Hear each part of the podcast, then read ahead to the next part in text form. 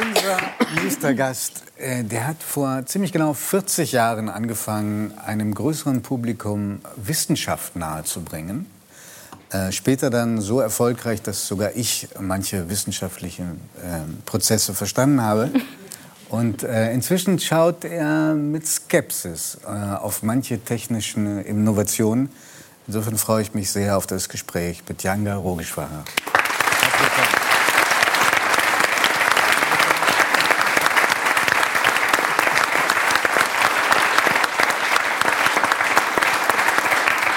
Wir haben angefangen die Sendung mit Sandra und ihren Reisen. Äh, oh ja. Du hattest auch gerade angefangen, so beruflich ein bisschen Fuß zu fassen. Und dann bist du, hast du aber die Füße in die Hand genommen und hast eine Reise angetreten. Und zwar, so wie sie später dann, zum Himalaya, ein Jahr unterwegs. Mhm.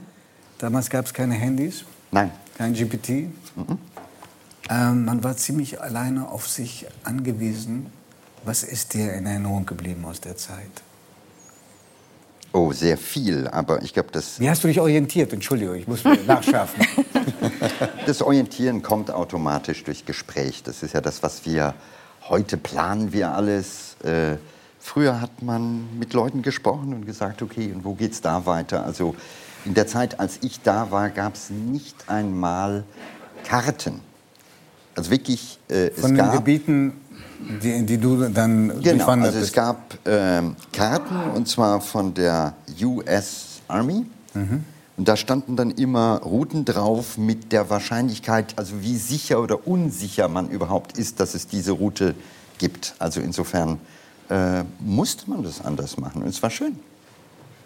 Und wie, also habe ich es richtig verstanden, dass man Menschen gefragt hat, wo, geht der Weg hier lang? Na klar, also du gehst ja nicht äh, los und äh, tagelang, sondern äh, man begegnet immer wieder Menschen.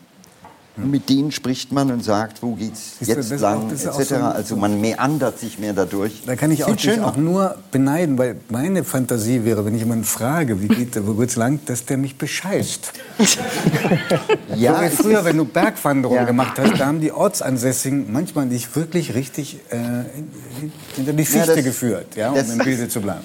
Das ist hier anders gewesen. Es gab äh, so Grenzsituationen äh, rüber zum Beispiel nach Tibet und so weiter, wo dann Grenzzöllner waren, die aber total happy waren, dass endlich mal einer Jemand da war. Den man kontrollieren dann, konnte. Ja, die, die, sagten dann, du darfst nicht darüber. Und ich sagte, doch, aber wir trinken zuerst einen Tee und so weiter. Und es war sehr nett. Also es war nicht so harsch. Äh, wenn keine Kommunikation da ist, ist mhm. das auch was völlig anderes. Und da du ja, anders als Sandra damals alleine unterwegs warst, ja. gab es auch Momente, wo du dich, wo du Angst hattest? ja. Weil du alleine warst oder weil es gefährliche Situationen gab? Weil, na zuerst einmal, weil, äh, klingt jetzt hier in Zentralheizungsatmosphäre anders. Du hast auch schon den Pulli ausgezogen, genau. ja, vorher, weil das Studio so heiß ist. Mhm. Äh, aber es geht darum, wenn man anfängt wirklich und mehrere Tage vom nächsten Menschen weg ist, dann überkommt ein irgendwann ein interessantes Gefühl der Einsamkeit, aber auch ein Was wäre wenn. Okay. Und dann fängt man an. Wenn es dir schlecht geht und dich niemand mehr findet. Na klar. Mhm. Und äh, man fängt an, anders für sich zu sorgen. Mhm. Man muss auch mit sich selber irgendwann zurechtkommen. Das ist wahrscheinlich das Schwerste. Also du siehst nur noch dich. Ja, du ja. hörst dich. Furchtbare Vorstellung für du mich. merkst, also. ähm, ja, das ist das sind aber genau diese Prozesse, die damit zu tun haben, dass äh, man irgendwann. Und find, fängt man irgendwann mal an, sich selber zu mögen? Das finde ich am schwierigsten, die Vorstellung. Sich zu mögen, na, Dass man sagt, ach, du bist ja eigentlich ganz in Ordnung, mit dir gehe ich weiter. nee, diese Art von Selbstgespräch führst du nicht, aber du merkst zum Beispiel, es ist sehr hoch, Sandra kennt das. Und ähm, du merkst, obwohl du hm, jung und gut trainiert bist, die Luft ist dünn. Mhm. Und dann siehst du irgendwann einen Hund, der dich überholt. Und der dir einfach so den Stinkefinger zeigt und sagt, du Loser. Und da überkommen einen manchmal sehr wilde Fantasien. Also, weil man selber so schwach ist, gönnt man dem das nicht. Okay. Ganz komisch. Dann kamst du zurück. Mhm. Und es war der Tag, an dem äh, das Unglück von Tschernobyl passierte. Ja. Und ähm, da haben wir, jeder hat so seine Erinnerungen dran, der diese Zeit noch miterlebt hat. Sanna und ich, glaube ich, von Sendungen her, her oder? Nee, ich, ich, war noch, ich, war noch, nicht auf Sendung. Aber ich war auf Sendung. Ich erinnere mich mhm. an die Sendung, dass wir da alle mit so einem äh, Gerät rumliefen, um mhm. zu gucken. Hat, hat Aber es dauerte ja ein, zwei Tage, bis man bis wusste. Da, also ja, es war am, am Abend, als ich zurückflog, hörte ich in Delhi, die Flüge gehen immer nachts raus, BBC World News, und da kam die Nachricht. Und man muss dazu sagen, ich habe in einem Forschungsreaktor gearbeitet, also ich kenne mich ein bisschen genau, aus. Das hatte mit deiner Ausbildung auch zu tun und Kaum warst du gelandet, so ist jedenfalls die Legende. Ja, es ist vor, Im Vorfeld, mhm. es ist während des Fluges so gewesen, dass ich ins Cockpit ging mhm. und ich fragte nach, äh, sozusagen, die haben die Wetterdaten und schätzte, weil man sich langweilt im Flieger mal ab, okay, wie viel Radioaktivität kommt wohin? Also wenn das passiert, das ist einfach so eine Art Gedankenspiel. Mhm. Und landete und sagte, oh, also äh, die Zahl, ich schätzte damals, da bin ich total stolz drauf gewesen, dass etwa ein Gramm Jod 131 auf Deutschland kommt. Äh, das war erstaunlicherweise ziemlich ähnlich zu dem, was passierte. Ein Gramm klingt nach wenig, aber das ist radioaktiv nicht unbedingt sehr gesund. Und dann kam ich an, ich hatte da vorher... sind wir wieder bei den Pilzen von Sandra, die jahrelang verseucht waren. Ja. Erdbeeren waren es damals. Nee, Pilze waren es. Ich weiß, aber im Sommer, in direkt danach, äh, hieß es, man soll überhaupt keine also ich, äh, ich erzähle jetzt vielleicht die Geschichte äh, Pilze, warum. Ich hatte vorher im Forschungszentrum Jülich gearbeitet. Mhm. Und als ich dann ankam, mhm. rief ich meine Freunde an und wir fingen an, Dinge zu messen. Mhm. Und es gab einen äh, guten Freund, äh, der hatte eine Tante in München. Und die sammelte damals, das war ja Frühjahr, Zeugs, unter anderem Pilze. Mhm. Und die haben wir in Jülich ausgemessen. Und dann, das war für mich eine ganz entscheidende Lektion. Wir registrierten, bei Pilzen geht sozusagen die Count Rate hoch.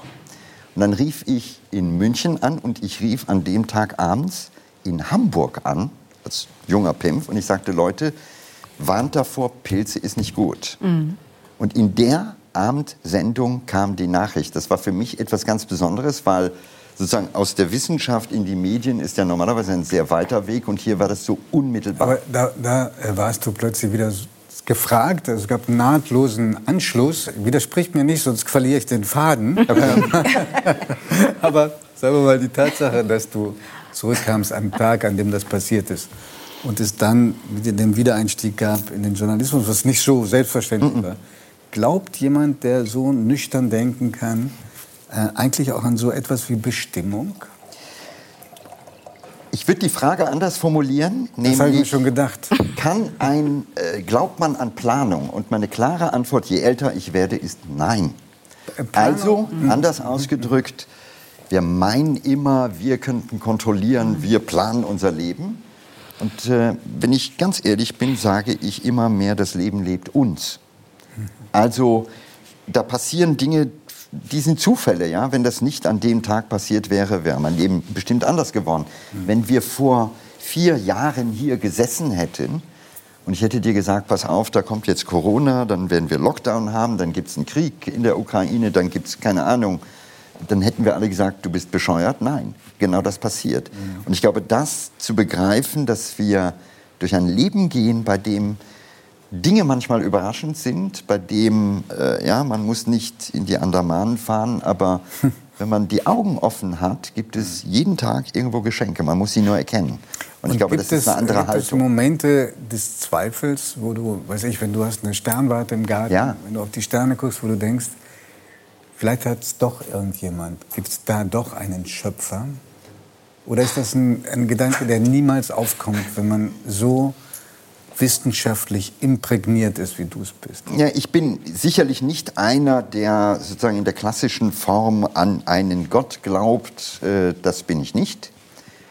Aber dass man natürlich überrascht ist über das, was da ist, das ist klar. Dass man die Unglaublichkeit unserer Existenz. Also, ich gucke Giovanni an. Hm? Und sich mal, Giovanni, einen Moment klar zu machen, dass in deinen Knochen oder in deinem Blut ist Eisen. Okay? Dieses Eisen stammt nicht hier von der Erde. Das ist Eisen, was entstanden ist während einer Sternexplosion vor vielen Milliarden Jahren. Und aus diesem Sternstaub verdichtet sich irgendwann etwas, was wir Erde nennen. Und daraus resultiert etwas, was jetzt neben mir sitzt. das finde ich bis heute.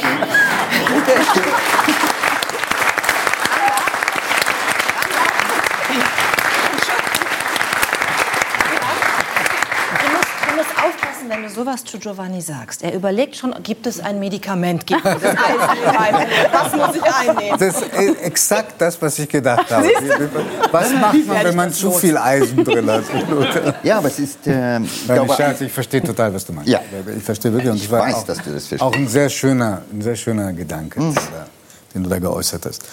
Ähm, Aus trotzdem, Sternenstaub geboren. Wer kann das schon wirklich sagen? ne? du, äh, endlich hat sie mal einen Moment Respekt vor mir. Weißt du? Das kommt selten vor. Ähm, Ranga, Stimmt nicht. es ist, ähm, also du, du hast gesagt, man, wenn man sich überlegt, was in den letzten vier Jahren passiert ist, ja, dass man wahrscheinlich gedacht hätte, du, du hast sie nicht mehr alle, wenn man da eine Fantasie formuliert hätte. Aber die technische Entwicklung geht ja noch schneller als das Weltgeschehen. Ja? Oh ja.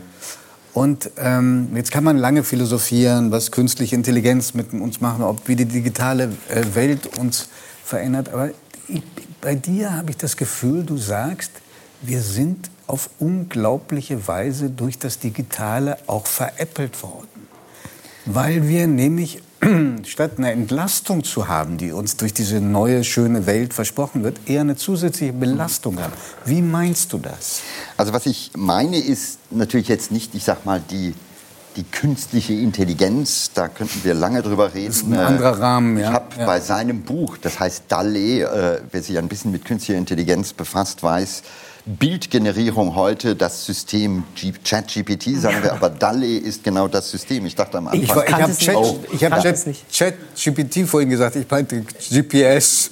Das ist früher das Das nicht ist ja lustig, weil ich kannte es nicht und ein Freund von mir sagte das Gleiche. Du bist ja am Puls der Zeit. Genau. Ähm, Ja, ja. Ich wusste nichts davon, aber ja, danke. Aber was ich meine, ist was anderes und das ist, äh, darunter liegt eine Frage, die, glaube ich, wir uns allmählich schärfer stellen müssen. Nämlich, äh, wir werden ja verwöhnt von technischen Innovationen, von Dingen, die passieren. Aber wir müssen so langsam mal die Frage stellen der Sinnhaftigkeit. Und das zeigt sich, glaube ich, im Alltag, wenn ich einfach Menschen beobachte, die... Mach mir mal ein Beispiel. Äh, also konkret, äh, du gehst in den Supermarkt und die nette Kassiererin, mit der man immer sprach, oder der nette Kassierer ist weg und jetzt scannt man selber. Und man geht zum Flughafen und da ist auch keiner mehr und man macht das selber. Und so langsam machen wir den Job von vielen anderen. Und vielleicht irgendwann mal die Frage zu stellen, will ich das? Also die Tomaten im Supermarkt werden nicht günstiger, weil wir scannen. Also irgendeiner profitiert offenbar davon. Und wir werden immer mehr, und zwar in einem Tempo, was glaube ich einzigartig ist, zuge, ja, äh, gesetzt mit immer wieder neuen Apps, immer wieder neuen Dingen, wo äh, vielleicht für junge Leute, ich bin noch technikaffin, also bei mir geht das vielleicht noch, aber es gibt viele ältere Menschen, die verlieren wir. Und ich ich habe hab, hab gerade gedacht, Reisen, wie sich das Reisen verändert hat, das ganze Buchungssystem auch. Ja, heute ist ja Ne? nichts Auch bei mehr euch buchen. beiden, ja. Und vor allem, es ist eine gewisse Trostlosigkeit hinter dem, denn wenn ich an Reisen denke und ich gucke mir eine, eine Stadt in Indien an, hm? stellen uns einfach vor, was passiert da, da gehen Menschen. Und wenn man sie fragen würde, würden sie sagen, ach, ich gehe. Oder der kleine Ladenbesitzer wird auch, ich sag mal, am Wochenende seinen Laden aufhaben, weil das ist Kommunikation. Und was wir oder wo wir uns allmählich hineingedrückt haben oder drücken lassen, ist nur noch in das Utilitaristische. Also hier in Deutschland, gehe in eine Fußgängerzone, frag Verwertbarkeit, Menschen, dann, ja, was machst du? In Afrika wird man sehen, ich gehe. Hier sagt man, ich muss noch zum Aldi, danach muss ich dahin, dann muss ich das machen. Und Also gehört, dazu für dich auch der, gehört für dich dazu auch, zählst du dazu auch den, den Gebrauch des Smartphones? Ja, ich glaube, das Smartphone, das ist auch eine Debatte. Es gibt Großartiges, aber wir müssen es irgendwann mal hinterfragen. Also wir merken zunehmend, Sucht wird ein Riesenthema. Wir merken zunehmend ähm, Kontrolle. Also in meiner Kindheit habe ich draußen gespielt, meine Mutter wusste nicht, wo ich war. Irgendwann kam ich mit schmutziger Hose zurück. Das war alles die verfallen. völlig normale Kindheit, kann ich mich auch erinnern. Ja. Und jetzt haben wir Situationen, wo wenn die kleine Sophie nicht das zweite Mal am Handy sich meldet, fängt die äh, Mutter an, Angst zu haben. Ja. Also ist das eine Welt, die wir wollen? Ist, äh, wir haben Narrative, die auf der einen Seite sagen, ach wie toll, wir sind frei, jetzt kannst du den Laptop mitnehmen ja, nach Sardinien oder frag mich wo. Und das Bild, was kommuniziert wird, Bhutan. No way. das Bild, was kommuniziert wird, ist, du bist so frei. Aber die andere Leseart ist, verdammt nochmal, äh, jetzt verfolgt das ein überall. Und ich glaube, da ist so Zeit vielleicht für die Gesellschaft. Sucht, Suchtfaktor hast du gerade. Ja, auch- auch Nee, manchmal gerade, Matthias, sagen- jetzt nehme ich Sie in Haftung als den Jüngsten, der hier sitzt, Als mit Stefanie zusammen. wie, wie, viel, wie viele Stunden verbringen Sie am Handy? Ich habe mich tatsächlich letztens erschrocken, weil ich mich auch mit einem Freund mal unterhalten habe, wie oft man dann doch am Handy sitzt. Und ähm, natürlich mache ich sehr viel Social Media auch, da bin ich sehr aktiv. Aber ich hatte jetzt mal meine Bildschirmzeit kontrolliert. Eigentlich will ich es gar nicht sagen, aber sechseinhalb Stunden waren das, glaube ich. Am Tag. Am Tag, glaube ich. Ja. Ja. Also das ist schon echt heftig. Aber da ist natürlich YouTube, Instagram, alles dabei, soll jetzt keine Ausrede sein, ist definitiv viel zu viel. Und ähm, ja, ich habe es mal versucht, dass ich mal gesagt habe, so, jetzt mache ich mal so eine Verhaltenstherapie für mich und, äh, lass das Handy mal weg und stehe morgens mal auf, mache mich fertig, frühstücke und dann gucke ich mal aufs Handy. Das ist schwierig. Also für mich sehr schwierig, weil man immer irgendwie denkt, man verpasst was oder ähm, ne, man, man vergleicht sich natürlich auch. Das ist echt äh, schwierig. Aber ich finde, Also das, das- das Verrückte ist ja, dass es so multifunktional ist. Wo ist der Wecker? Im Handy. Ja, Wo stimmt. sind die Nachrichten? Im Handy. Womit Ja. machst du Fotos? Im Handy. Was, also das ist Kommunikation, es ist alles. Es gibt einen, einen, einen Science-Fiction-Roman, ich weiß nicht, aus den 50er, 40er Jahren, der handelte von einem kleinen schwarzen Kubus. Und das machte das ganze Leben. Und wer den hatte, der war Teil davon. Und wer den nicht hatte, war ausgeschlossen. Und so geht es mir manchmal mit den Handys, weil hast du das Ding nicht, bist du kein Teil dieser Gesellschaft. Du kannst nicht kommunizieren, du kannst eben nicht, äh, du kannst nicht äh, buchen, du kannst nicht äh, äh, dein, in die Bank, die wird inzwischen da, äh, sie- du wirst darauf gezwungen oder hingebracht, mach es bitte darauf. Also das heißt, hast du dieses Ding nicht mehr, bist du nicht mehr Teil der Gesellschaft. Das finde ich das Ich Interessante. würde, ich würde wirklich gerne wissen, was Stefanis Gesicht gerade bedeutet. dass ich sehr froh bin, dass ich einen sehr analogen Beruf habe. äh, auf der Bühne zu stehen, ja? Äh, ja, und ich auch jemand bin, ich kann das gar nicht so Textbuchbücher äh, digital bearbeiten. Ich habe dann, ich reise dann mit 17 verschiedenen Textbüchern und das, ja, das muss leben. Ich kann auch nicht ähm, also am Tablet lesen. Ich habe, wenn ich verreise, wenn ich das mal mache, dann ist ein Trolley voll mit so haptischen Büchern. Und ich bin froh, wenn ich so, also ich kann mit Technik eh gar nicht. Also ich bin froh, wenn der Laptop angeht und dann kann ich ein E-Mail schicken. ähm, und trotzdem finde ich es, also eine Sache, die also die ich zum Beispiel vermisse von früher, weil auch ich habe ein früher, ähm, wenn man sich verabredet hat, musste Ja. man dann da sein. Ja. Oder der, diese Momente, wenn der Junge zu Hause am Festnetz angerufen hat und dann hat Papa vorher abgehoben und, und das war so schlimm, aber dann musste man durch. So, ähm, solche Sachen.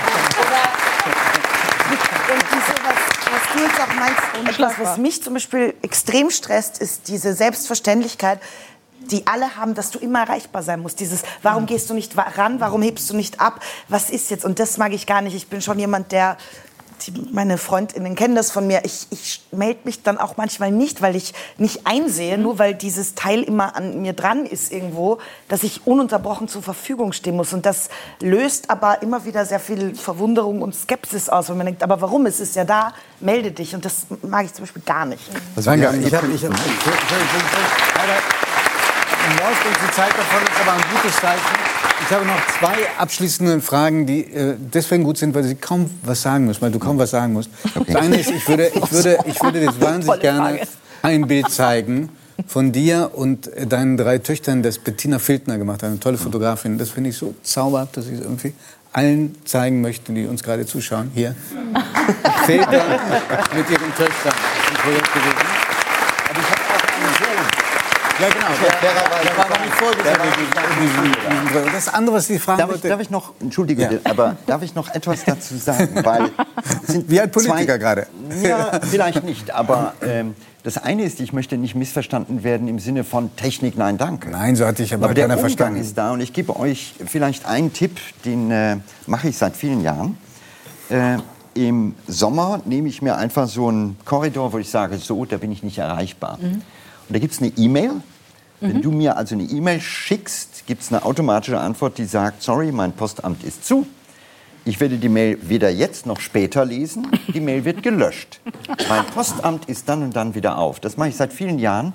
Und es ist grandios, weil ich dachte immer, jetzt gibt es den Riesenshitstorm. Ist nicht so. Also, so schön die Technik ist, auch mal einfach sein lassen. Und die wird wirklich gelöscht.